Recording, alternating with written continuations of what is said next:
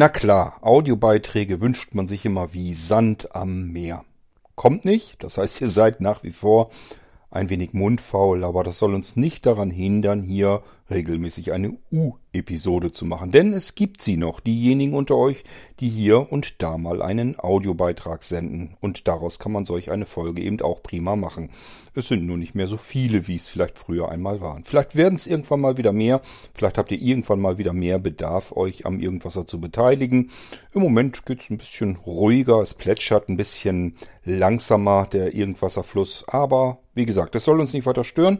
Wir beginnen eine neue U-Episode, auch wenn ich nur wenige Audiobeiträge dafür zur Verfügung habe.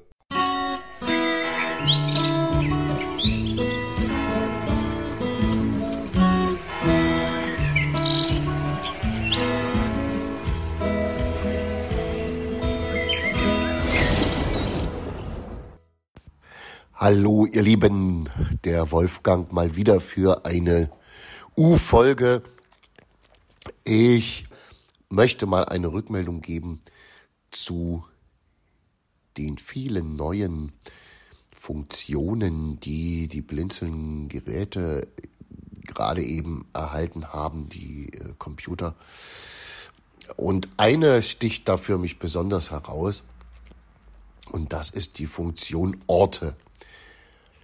Man muss sich das mal überlegen. Also für alle die, die das noch nicht äh, geschnallt haben vielleicht. Ich kann mir jetzt jedes Laufwerk, jeden Ordner in einem Laufwerk irgendwo hinschieben auf mein System, wo ich das will.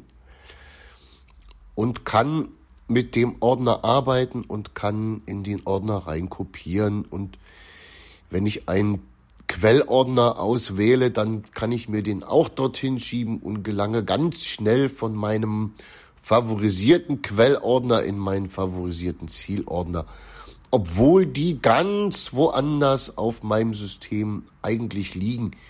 Ist das nicht eine geile Funktion? Also ich hätte nie gedacht, dass es sowas mal gibt, dass sowas mal geht.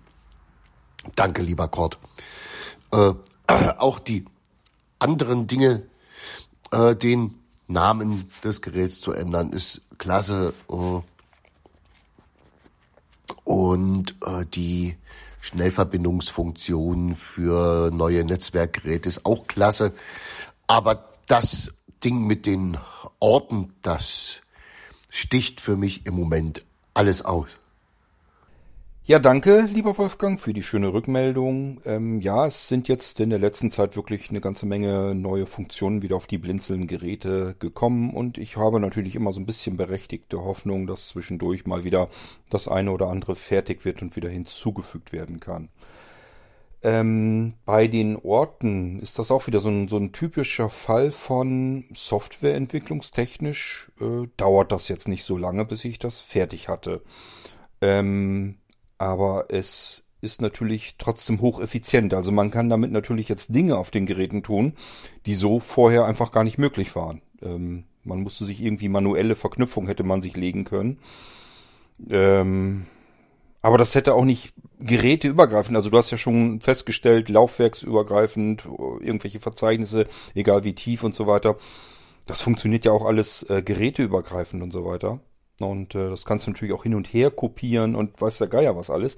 Also das ist schon wirklich eine Funktion, die man, denke ich, hier und da ganz gut gebrauchen kann. Und ähm, ich sag ja, es ist eigentlich mehr das Haben einer Idee als dann das Umsetzen der Idee. Also äh, von daher, wenn ihr mal eine Idee habt, und sei sie noch so komisch, wenn ihr erstmal so denkt, naja, das kann man ja bestimmt nicht machen oder aber ähm, vielleicht macht das auch gar keinen Sinn, aber wenn euch irgendwie ein Gedanke durch den Kopf schießt, wo ihr sagt, wäre doch cool, wenn es das gäbe oder wenn man das machen könnte, dann ähm, wendet euch bitte auch an mich, sagt Bescheid. Ich mache mir dann auch Gedanken, also zusammen mit euch. Äh, ich habe gerade erst wieder eine neue Funktion fertig gemacht, die muss ich euch noch vorstellen im Irgendwasser. Ähm, das ist auch wieder durch einen Dialog mit jemand anderem passiert. Also jemand anderen, jemand anderes hat mich darauf hingewiesen, dass das so schwierig ist, das und das und das so zu tun. Das ist immer so umständlich und eigentlich so auch nicht, nicht gedacht von der Software, mit der man das machen kann. Und äh, es ist extrem umständlich, es ist langwierig, es dauert. Und dann habe hab ich überlegt, ja, ich wüsste aber auch nicht, wie ich das jetzt anders programmieren könnte. Aber wenn dieser Gedankenstoß erstmal in Gang gesetzt ist, dann rackert das so lange bei mir im Hirn, bis ich irgendeine Idee habe, irgendeine, irgendeinen Ansatz, wie ich an die Lösung überhaupt herangehen könnte. Und dann kommen oftmals auch Wege dabei zustande, die vollkommen anders sind, als man sie normalerweise auf gerader Instanz gehen würde. Also ich sag mal, ich sehe das Ziel vor Augen, weiß aber nicht, wie ich es erreichen kann, weil ich nur geradeaus gehen will und da ist zum Beispiel ein Fluss dazwischen. So müsst ihr euch das vorstellen. So, und jetzt bin ich so viel am links und rechts hin und her wandern, natürlich alles nur gedanklich, bis plötzlich irgendwo eine Brücke zu sehen ist und ich mir denke, ach guck an, da kann man vielleicht auch noch drüber gehen. Probieren wir das mal aus und gucken, ob wir darüber das Ziel dann erreichen können. Und so passieren ganz oft ähm, Funktionen auf Blinzelgeräten, wo ich äh, vorher nicht gewusst hätte, wie kommst du da hin, wie schaffst du das, wie kannst du das erreichen, das Ziel, und wo andere Menschen einfach auch sagen, ähm, ja, gibt's halt nichts. Also ich weiß zwar, wie ich vielleicht das Ziel so irgendwie so ganz halbherzig erreichen kann, aber dieser Weg ist so steinig und so umständlich, dass ich ihn halt nie gehe, weil es einfach nur nervig ist. Und das sind so die Dinge, wo ich mich natürlich gerne auch festbeiße, einfach vom Hirn her.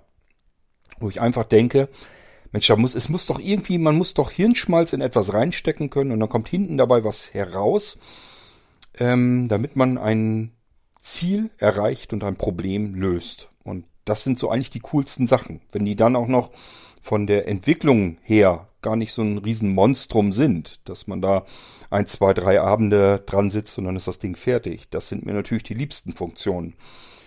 Ähm, kommt immer wieder mal vor und ich freue mich immer jedes Mal wie so ein kleines Kind, wenn ich da irgendwie was ähm, erreicht habe, wo ich sage, ja, kannst du, kann man jetzt gucken und suchen, so viel man will ich wüsste nicht, dass es das da draußen irgendwo gibt. Also man kriegt es nicht irgendwo heruntergeladen. Es gibt auch nicht sowas so, so ähnlich. Ähm, und äh, deswegen finde ich das eigentlich schon total klasse, wenn solche Dinge äh, ja uns alle dann bereichern, die mit dem Blinzelgerät eben unterwegs sind.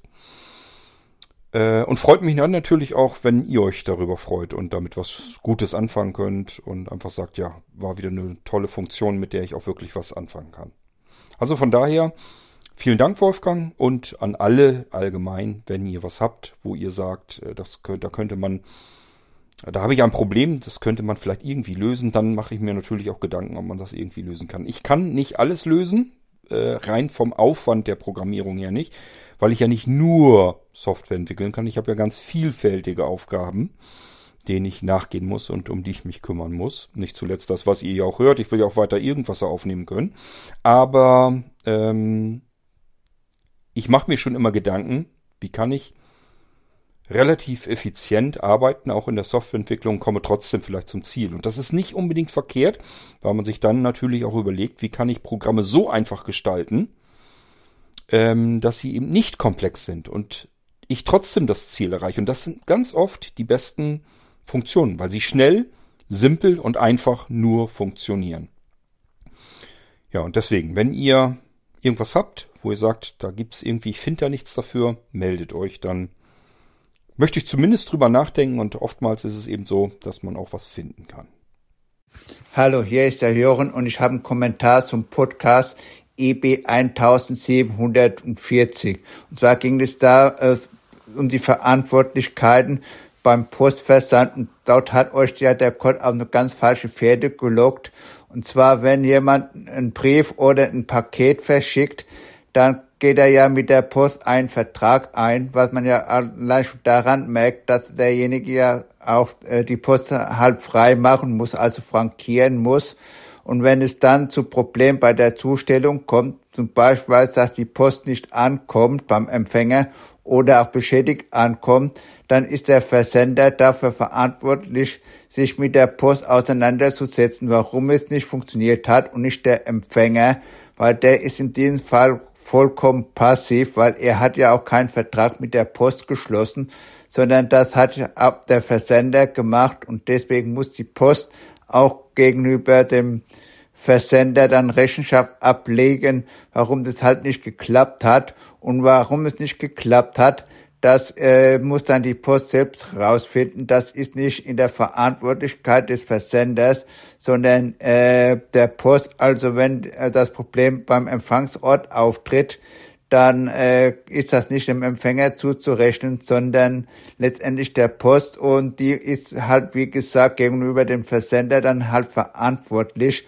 weil er hat ja mit der Post den Auftrag geschlossen zum Versand der Post oder des Briefes und nicht der Empfänger, der ist, wie gesagt, in diesem Fall vollkommen passiv. Und wie gesagt, deswegen Gott äh, ist seine Erklärung vollkommen daneben bezüglich der Verantwortlichkeiten beim Postversand. Ansonsten noch viele Grüße, Jochen. Hallo, lieber Jochen. Der Einzige, der uns hier auf eine falsche Fährte führen möchte, bist du, und zwar mich. Und da lasse ich mich nicht drauf führen.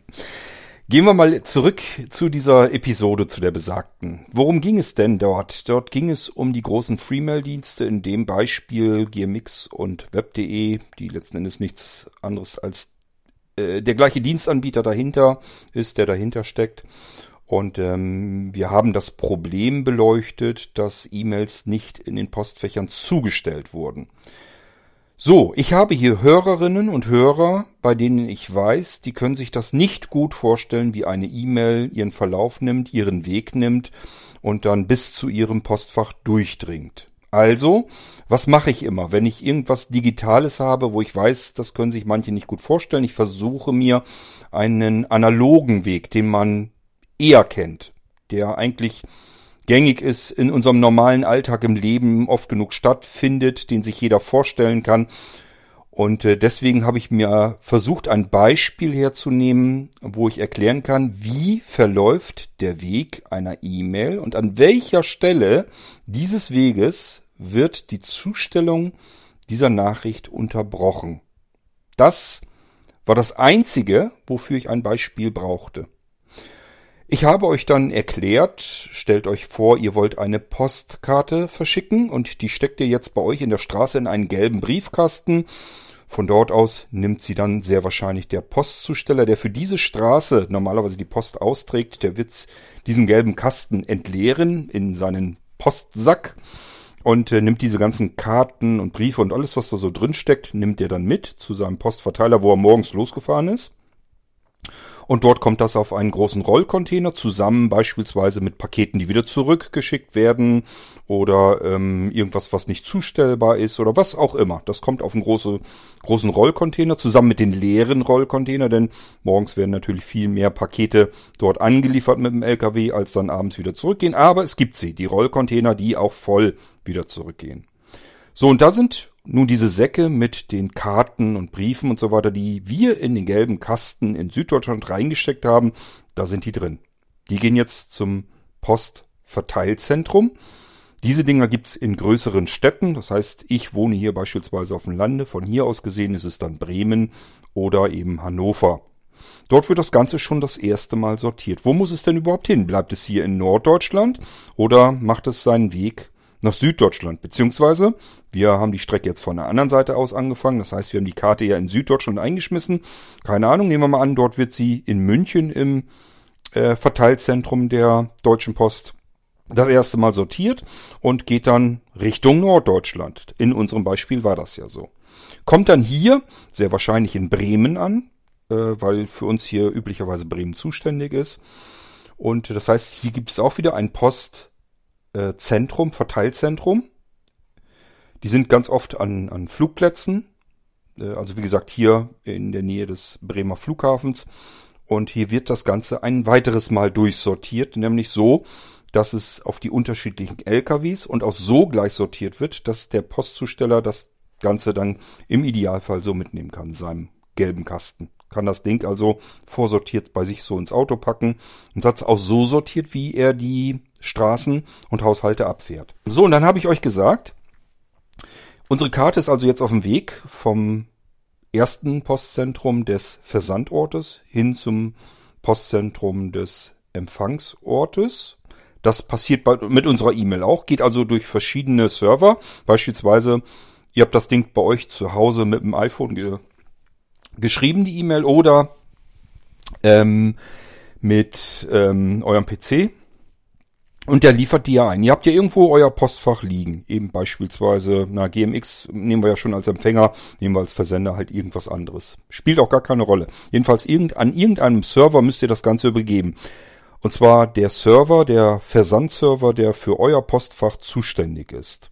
Und der nimmt das entgegen und versucht jetzt die Zustellung. Das kann nochmal über zwei, drei Server gehen und äh, vielleicht auch über mehr Server oder auch über weniger Server. Das spielt für uns eigentlich alles gar keine Rolle. Tatsache ist, die Mail geht ihren Weg. Genauso wie unsere Postkarte ihren analogen Weg geht von verschiedenen Postzentren äh, rüber zu den Postverteilern, also dort, wo die Zusteller morgens dann irgendwann losfahren, nachdem sie alles so durchsortiert haben. Und dann geht's mit den Autos raus oder in den großen Städten zu Fuß oder mit äh, Fahrrädern beziehungsweise mit diesen E-Trikes. Und äh, dann werden die Sachen eben verteilt. So, und genau hier habe ich euch gesagt, hier war das Problem bei gmx und web.de. Das bedeutet beim Empfangsort und zwar unmittelbar vorm Briefkasten. Derjenige, der euch die Karte, die Postkarte in meinem Beispiel, in euren Briefkasten hätte stecken sollen, der hat das nicht getan.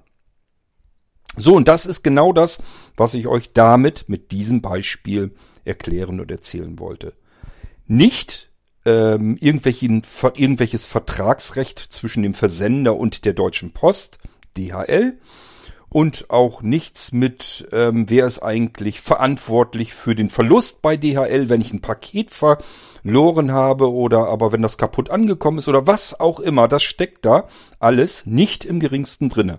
Ist für dieses Beispiel Larifari. Und deswegen, Jochen, äh, kannst du es dir sparen. Also du brauchst das, dein Beispiel, das brauchst du dafür gar nicht herzunehmen.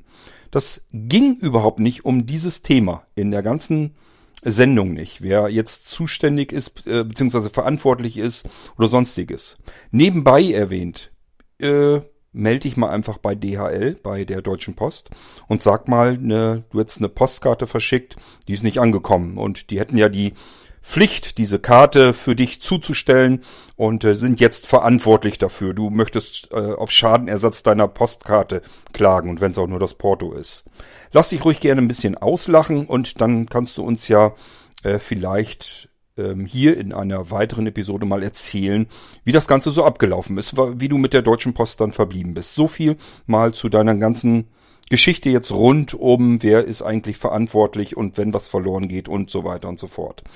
Passt so oder so also alles überhaupt nicht rein. Weder in die Episode, die ich fertig gemacht habe, die 1740 hattest du ja gesagt, wäre es gewesen, ähm, noch hier jetzt, also es passt einfach nicht mit rein. Also der Einzige, der uns hier aufs Glatteis führen möchte, bist du, Jochen.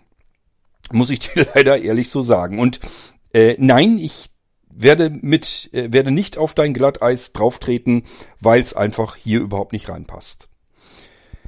Ich hatte ja gesagt, es sollte einzig und allein darum gehen, die E-Mail nimmt einen Weg, äh, den sich manche Menschen nicht vorstellen können. Deswegen muss ich mir etwas ausdenken. Wenn du mal genauer zugehört hast bei der Sendung, habe ich erst noch so drüber nachgedacht, was nehmen wir denn jetzt? Ein Brief. Und dann ist mir gleich eingefallen, Brief ist eigentlich Käse. Weil äh, eine normale E-Mail, die nicht verschlüsselt ist, hat keinen Umschlag. Das heißt, wir, es handelt sich faktisch in der Analogie eher um eine Postkarte als um einen Brief.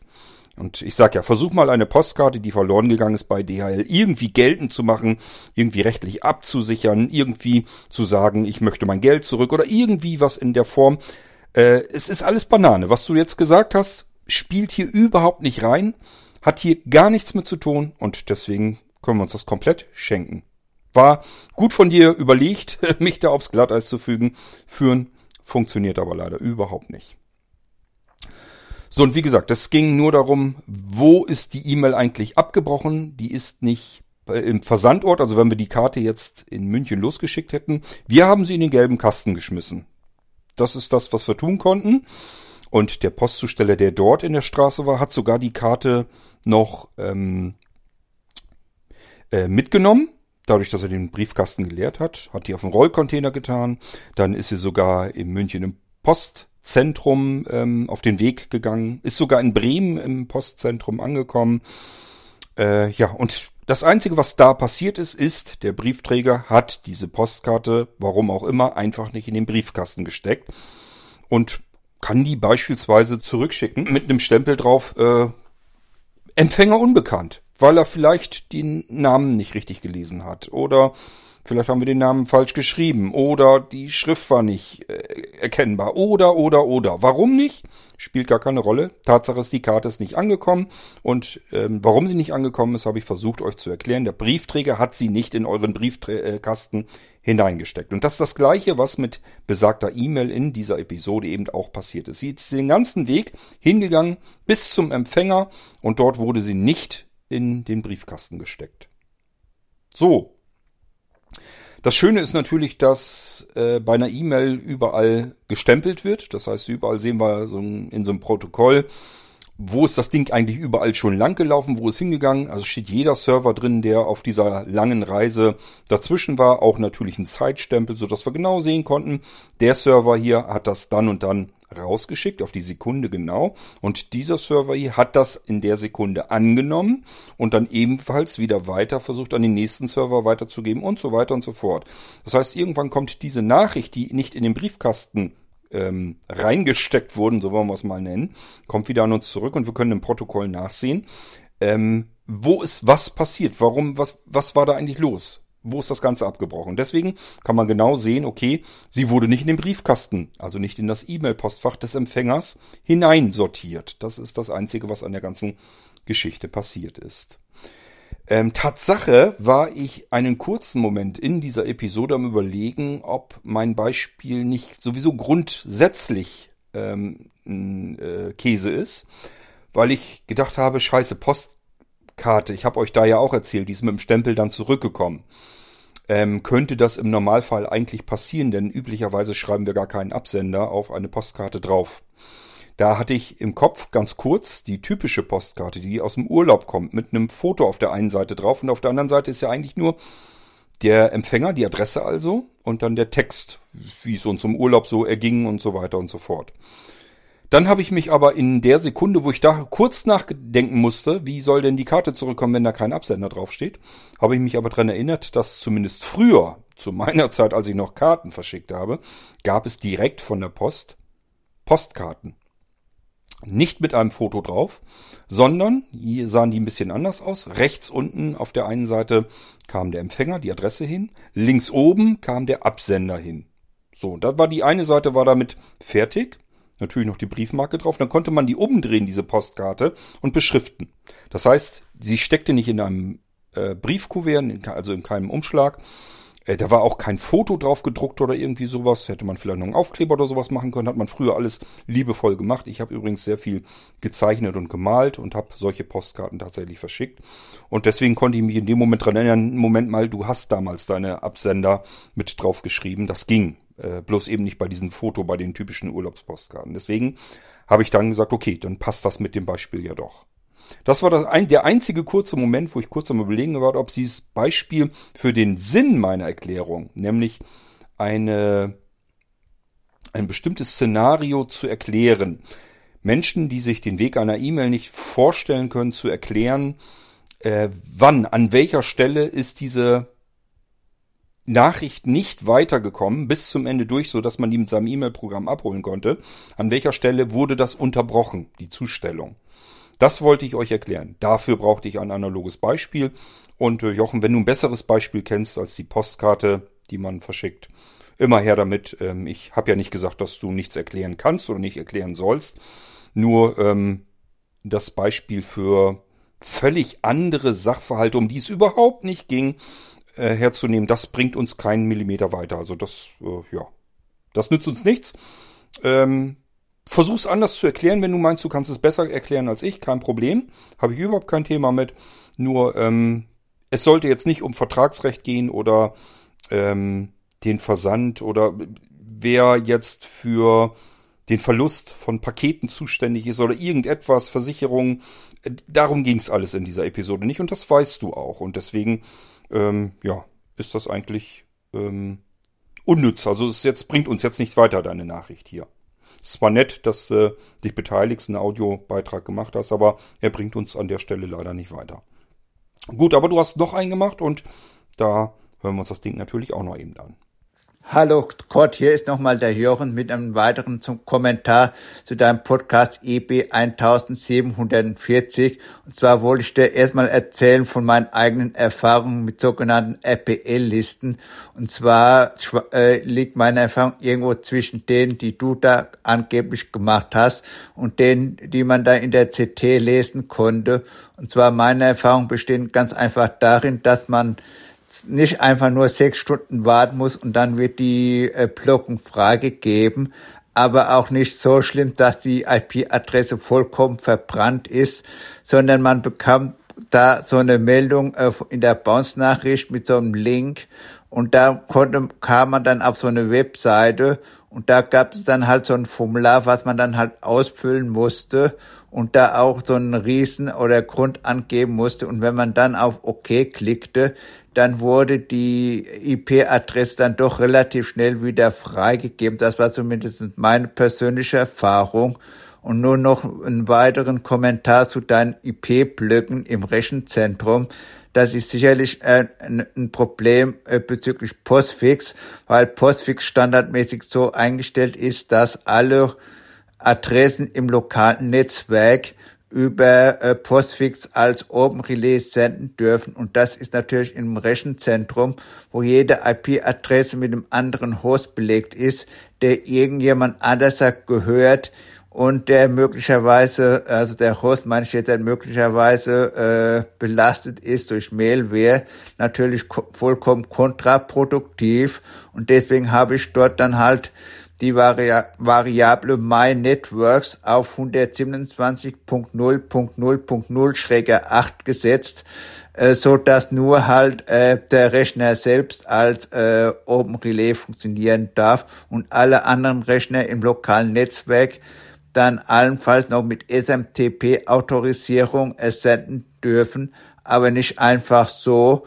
Und letztendlich habe ich auch noch äh, vor kurzem auch noch die Firewall hochgezogen, dass halt keine Verbindungen von außen mehr aufgebaut werden durften, weil der äh, Mail-Server äh, auf dem Webserver halt nur ausgehende Mail produzieren soll. Und seitdem habe ich nie wieder da Probleme mit den RPLs gehabt. Also wie gesagt, da kann man, denke ich, schon was machen, wenn da, äh, wenn man da Probleme mit seinen IP-Blöcken da hat, äh, dass da was blockiert worden ist weil ich denke mal, ein RPL-Anbieter den ganzen Block blockiert, der arbeitet generell nach meiner Meinung nicht gerade seriös und laut Aussage meines Mail-Providers gibt es auch solche und solche RPL-Anbieter, also seriöse, seriöse Anbieter und auch welche, die nicht so seriös arbeiten.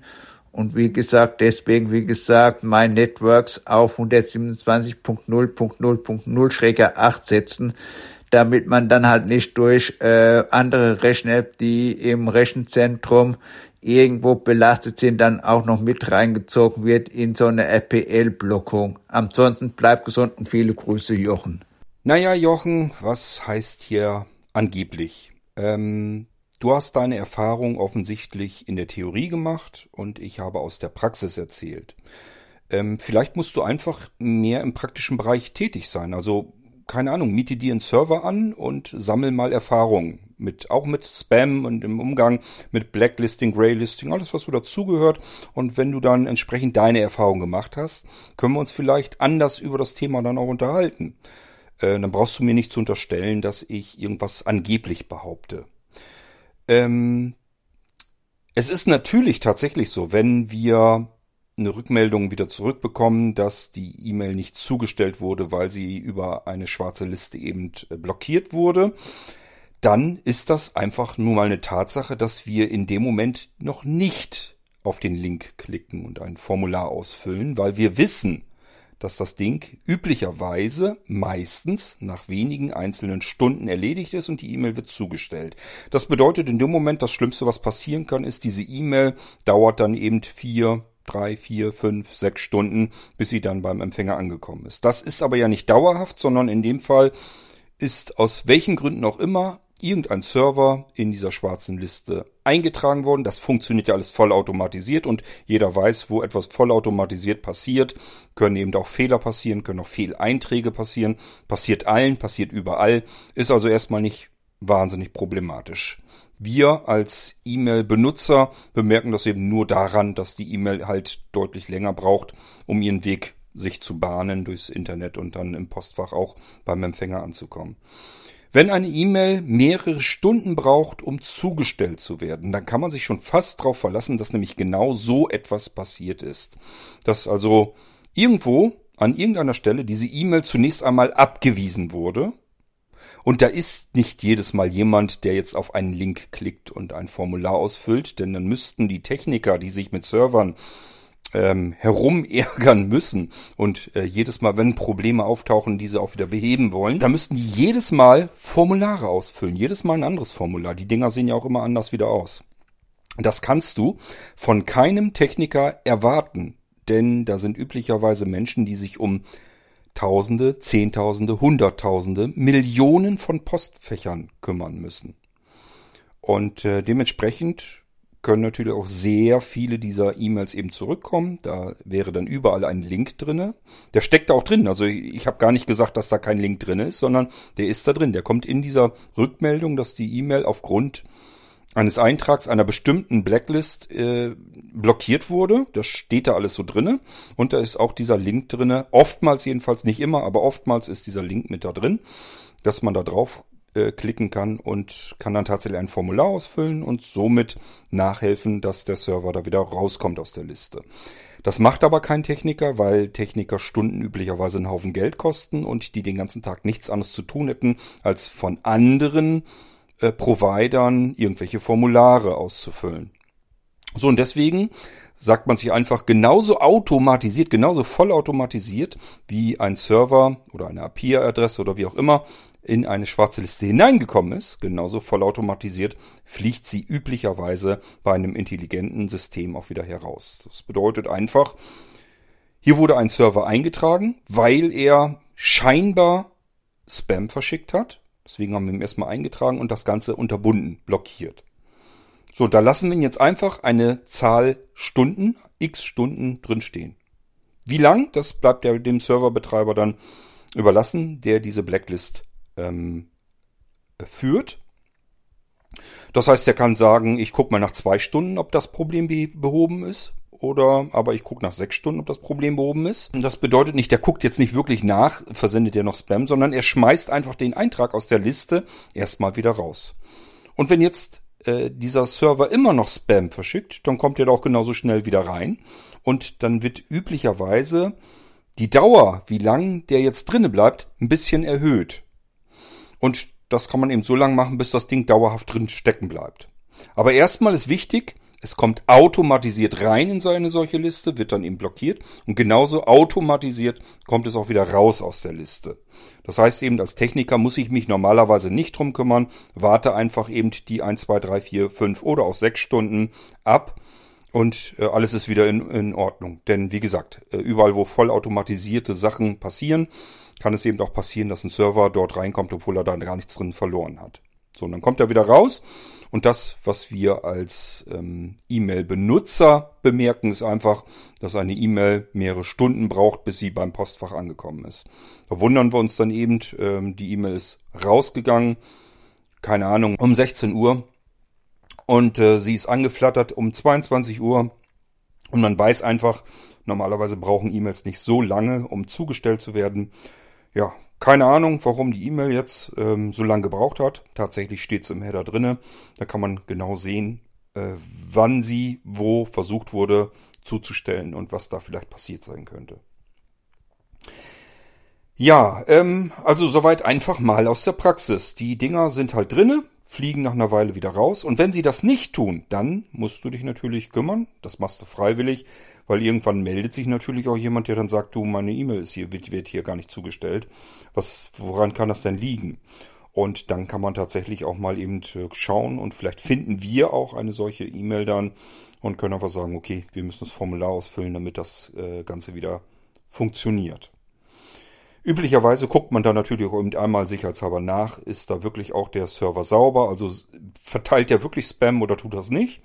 Und dann kann man sich drum kümmern und ein solches Formular ausfüllen. Üblicherweise sind diese Formulare für die Endanwender gedacht. Das heißt, ich kann ähm, eine E-Mail einfach verschicken als normaler Anwender und die kommt halt bei dem Empfänger nicht an, wird wieder zurückgeschickt, weil sie blockiert wurde. Denn das kann eben auch passieren, dass mein Endgerät, also mein Computer zu Hause, dass da schon irgendwas schiefgelaufen ist, dass der die Spam-Schleuder ist. Das ist sogar deutlich wahrscheinlicher. Dass wir einen infizierten PC zu Hause haben und der liefert ein. Und dadurch, dass wir wechselnde, abwechselnde IPs haben, dynamische IPs, ähm, also Adressen, die sich täglich einmal wechseln, kann es passieren, dass wir jetzt plötzlich die IP-Adresse von einem Gerät bekommen, äh, der auch beim selben Zugangsprovider ist und dessen Gerät infiziert ist. Der hat dann ordentlich haufenweise Spam verschleudert. So, und der landet dann natürlich auch in einem solchen Blacklisting. Und jetzt bekommen wir die IP-Adresse einen Tag später zugeteilt und es ist immer noch blockiert.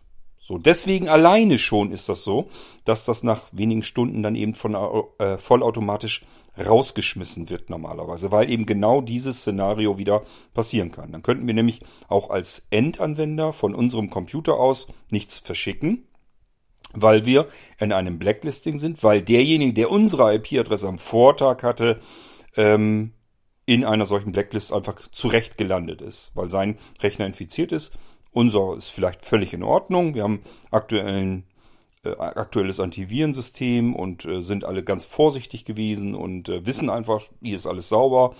Es passiert nichts. An uns kann es also nicht liegen. Und deswegen alleine schon sind diese schwarzen Listen so geführt, dass sie vollautomatisiert die Sachen zwar reinbekommen, aber eben auch wieder rausschmeißen, damit sich das Ganze von ganz alleine regelt.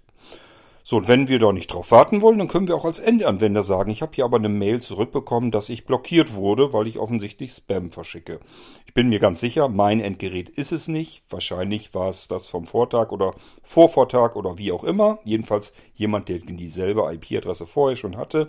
Also klicke ich jetzt ähm, auf die Adresse, auf den Link und fülle das Formular aus und sage hier, nehmt mich bitte aus dem Blacklisting wieder raus. Kann also genauso gut für Endanwender äh, gelten. Kann man natürlich aber auch, wenn der Server vom, äh, von einem Provider dabei ist, kann man den natürlich auch über dieses Formular erstmal wieder freischalten. So, aber wie gesagt, ähm, kein Techniker macht das sofort, wenn er eine solche E-Mail mit einem solchen Link sieht, weil er einfach weiß, das Ding ist nach wenigen einzelnen Stunden von ganz alleine behoben und das reicht auch aus. Denn äh, sonst hat man irgendwann kaum noch was anderes zu tun. Denn irgendeine Blacklist ist halt immer, die ein bisschen querschießt und da irgendwelchen Blödsinn macht. Ja, ähm, soweit dazu. Und ähm, ja, ich würde sagen, Jochen, miete dir einen Server an. Probier es einfach selbst aus. Betreibe auf dem Server Mailinglisten, hunderte oder tausende von Postfächern und dann probier das so einfach mal selbst aus und dann wirst du Erfahrungen sammeln. Und ähm, da musst du nicht vermuten, dass ich etwas behaupte oder etwas Falsches erzähle, sonst irgendetwas, sondern dann kannst du deine eigenen Erfahrungen sammeln, musst das nicht irgendwo im Internet lesen, sondern kannst sie eben selbst äh, sammeln und entsprechend dann ähm, wissen, was passiert und wie es funktioniert und musst es nicht ähm, vermuten. Es macht vielleicht dann mehr Sinn.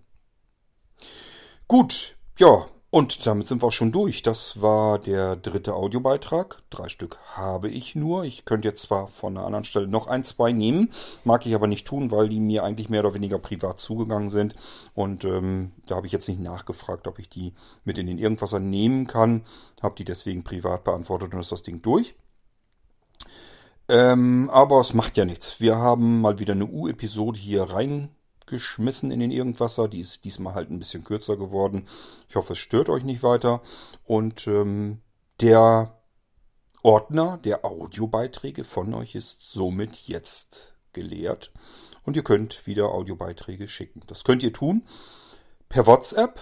Äh, ihr könnt mir die sogar die privat schicken. Also ihr könnt sowohl ähm, das in irgendeine unserer WhatsApp Gruppen hineinschicken. Also wenn ihr jetzt irgendwie Start oder irgendwas oder sowas nehmt, ähm, dann kann ich das hier mit reinnehmen. Da verfolge ich das Ganze. Sind, glaube ich, aber auch die einzigen beiden Gruppen, die ich verfolge. Äh, bei den anderen würde ich es wahrscheinlich gar nicht mitbekommen. Delta Chat ginge auch. Ähm, wir haben also eine Irgendwasser Delta-Chat-Gruppe. Ganz zu Anfang habt ihr den Wolfgang gehört, der hat das über die Delta-Chat-Gruppe Irgendwasser gemacht. Äh, mir privat könnt ihr eine WhatsApp schicken, also einfach eine Sprachnachricht. Dann packe ich das hier mit rein in eine U-Episode.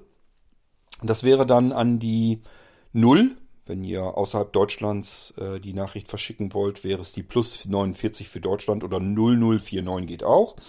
Und dann die 177, also 177, das wäre dann die Vorwahl sozusagen für die Mobilfunknummer. Und dann die 4099 111. 4099 111. Kann man sich, glaube ich, ganz gut merken. Und da könnt ihr eure Audiobeiträge als Sprachnachricht mir einfach schicken. Dann speichere ich mir das ab und wenn ich ein paar habe, mache ich mal wieder eine Unterhaltungsepisode hier im Irgendwasser. Ihr könnt natürlich auch unseren Telefonanrufbeantworter benutzen. Wird gleich wieder euch erzählt, die Nummer, wie ihr da rankommen könnt. Geht also denkbar simpel. Ist eine deutsche Telefonnummer, normale Festnetznummer, könnt ihr anrufen. Kommt kurz die Irgendwasser-Musik, dann könnt ihr danach äh, sprechen. Auch das bekomme ich hier als WAF-Dateianhang in einer E-Mail, kann ich mir ebenfalls abspeichern, kann ich ebenfalls in die nächste U-Episode hier im Irgendwas damit hineinnehmen und auch das ist dann alles ganz wunderbar.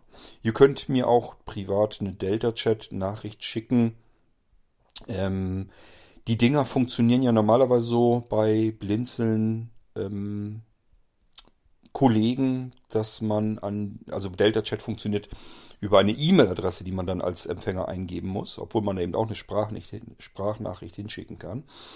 Ähm, und das ist ja immer dasselbe Muster bei Blinzeln. Das wäre dann Vorname, Punkt, Name, at delta.blindzellen.org. Wenn ihr wisst, das sind offiziell Kollegen bei und von Blinzeln, dann haben die eine solche Delta-Chat-Adresse, wenn sie Delta-Chat jedenfalls benutzen. Und so bin ich normalerweise auch erreichbar. Also Cord.könig, dann natürlich Koenig geschrieben, at delta.blinzeln.org. Das könnt ihr probieren. Das sollte eigentlich funktionieren. Falls nicht, das wird nämlich nur weitergeleitet, nehmt ihr die direkte Adresse. Das wäre dann c. also für Cord. nur das C davon. Punkt, äh, Koenig, wieder das König also, at ähm, as-x, also as, ganz normal geschrieben, ähm, ein Minuszeichen, dann x.de. Damit habe ich zuallererst äh, Delta Chat eingerichtet, weil, wo ich es noch ausprobieren wollte, ob wir das für Blinzeln gebrauchen können. Deswegen gibt es diese Adresse noch, das habe ich nie umgeändert und habe das andere einfach nur draufleiten lassen. Falls das irgendwie mit der Weiterleitung nicht funktioniert, wisst ihr jetzt, wie ihr mich auf jeden Fall in Delta Chat erreichen könnt. Delta Chat ist natürlich ein großer Vorteil, weil die Audioqualität deutlich höher ist als beispielsweise über WhatsApp oder erst recht über den Anrufbeantworter. So, und wenn euch das alles nicht gefällt, alles nicht liegt und ihr habt irgendwie andere Möglichkeiten, manche haben von euch ein Diktiergerät oder sowas und sagen sich, damit mache ich meine Aufnahme. Man könnte machen, müsst ihr nur dann eben die Datei an eine E-Mail anhängen und dann schickt er sie mir einfach zu. Das könnt ihr tun mit, äh, das haben wir auch unser übliches Muster, das heißt Vorname, Punkt, Name, at blinzeln.org, dann ganz normales E-Mail-Postfach. In meinem Fall also blinzeln.org. Als äh, E-Mail-Dateianhang eben diese Nachricht mit reinschicken. Achtet darauf, dass die Dinger nicht zu groß sind. Manche Leute nehmen ja alles in ähm, unkomprimierten WAF auf. Und diese Dateien sind üblicherweise riesengroß und irgendwann sind die eben zu groß für E-Mail-Anhänge. Also wenn das MP3 ist, sollte es normalerweise nicht so das Problem sein. Aber wenn ihr da WAF-Dateien habt, müsst ihr die eigentlich wahrscheinlich erst am besten konvertieren oder jedenfalls darauf achten, dass sie vielleicht nur einzelne MB groß sind. Also nicht zweistellige Megabyte-Werte, sondern am besten so einzelne Megabyte-Werte. Dann wisst ihr auf jeden Fall, das kommt an. Gut, äh, haben wir sie alle? Ich glaube, wir haben alle Kontaktmöglichkeiten, wie ihr mir eure Audiobeiträge zukommen lassen könnt. Und äh, wenn ich die dann hier habe, speichere ich sie ab bei mir in der iCloud in einem Verzeichnis. Und wenn ich dann eine U-Episode machen möchte, dann schnappe ich mir die der, alle der Reihe nach hier wieder weg, pack die hier rein und äh, gebe dazu meinen äh, Senf dabei. Und dann haben wir wieder eine U-Episode fertig. Ja, und wie gesagt, Ordner ist leer. Ihr dürft wieder mich befeuern und bewerfen mit euren Audiokommentaren. Wir hören uns wieder im nächsten Irgendwasser, dann wahrscheinlich eher keine U-Episode, es sei denn, es kommen auf einmal plötzlich mehrere Nachrichten, das haben wir auch schon mal gehabt, in besseren U-Episodenzeiten. Da habe ich manchmal Tage dabei gehabt, da wurde ich befeuert mit Audiobeiträgen, da hätte ich fast eine fertig gehabt und hätte dann gleich die zweite anfangen können, also das gab es auch schon. Aber wie gesagt, im Moment ist es ein bisschen ruhiger und äh, von daher ähm, muss ich warten, bis von euch wieder Audiobeiträge kommen. Fühlt euch dazu hier in der Sendung wieder mal herzlich eingeladen. Bis zum nächsten Irgendwasser. Macht's gut. Tschüss, sagt euer König Kurt.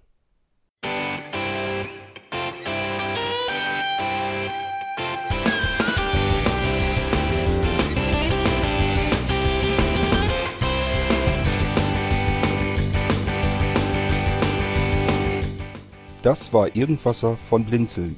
Wenn du uns kontaktieren möchtest, dann kannst du das gerne tun per E-Mail an podcast.blinzeln.org oder über unser Kontaktformular www.blinzeln.org. Blinzeln schreibt man in unserem Fall immer mit einem D in der Mitte. Wenn du möchtest, kannst du uns sehr gerne auch einen Audiobeitrag auf unseren Podcast Anrufbeantworter sprechen. Der hat in Deutschland die Telefonnummer 05165 439 461. Und wenn du uns aus dem Ausland anrufen möchtest, dann ersetze einfach die erste 0 gegen die 0049 für Deutschland.